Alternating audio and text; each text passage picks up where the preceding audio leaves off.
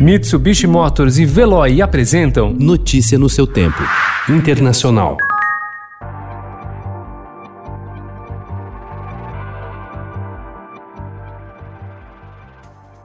Atrás nas pesquisas e envolvido em múltiplas crises, Donald Trump precisa desesperadamente de boas notícias para tentar vencer a eleição em novembro. Por isso, cientistas de dentro e de fora das agências do governo, segundo o New York Times, temem que o presidente aumente a pressão para que as autoridades sanitárias aprovem uma vacina contra a Covid-19 no máximo até outubro.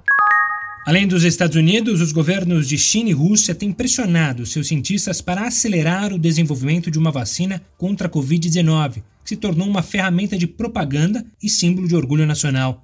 O presidente chinês Xi Jinping prometeu tomar qualquer vacina eficaz contra o coronavírus desenvolvida pelo seu país, enquanto Vladimir Putin planeja uma imunização em massa em outubro, prazo otimista demais diante das perspectivas das principais instituições de pesquisa ocidentais, que esperam uma vacina para, no mínimo, fim de 2020.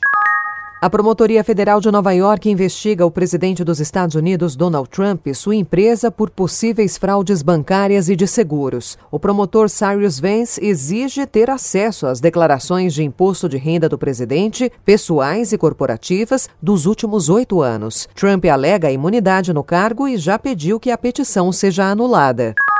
O rei emérito da Espanha, Juan Carlos I, que está sendo investigado pela justiça espanhola e pela Suíça por corrupção, deixou o país ontem, segundo o jornal El Mundo, horas depois de a Casa Real anunciar que ele pretendia se mudar para facilitar o trabalho de seu filho, o rei Felipe VI, que aceitou a decisão.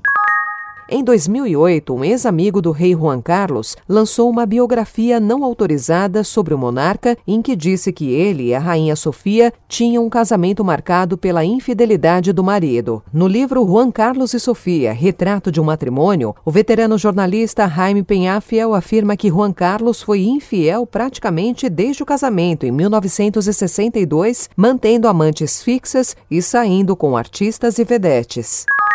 John Hume, idealizador do Acordo de Paz da Irlanda do Norte ganhador do Nobel da Paz por seu papel no fim dos 30 anos de violência sectária na região, morreu ontem aos 83 anos. Ele estava em uma casa de repouso em Londonderry, informou a família.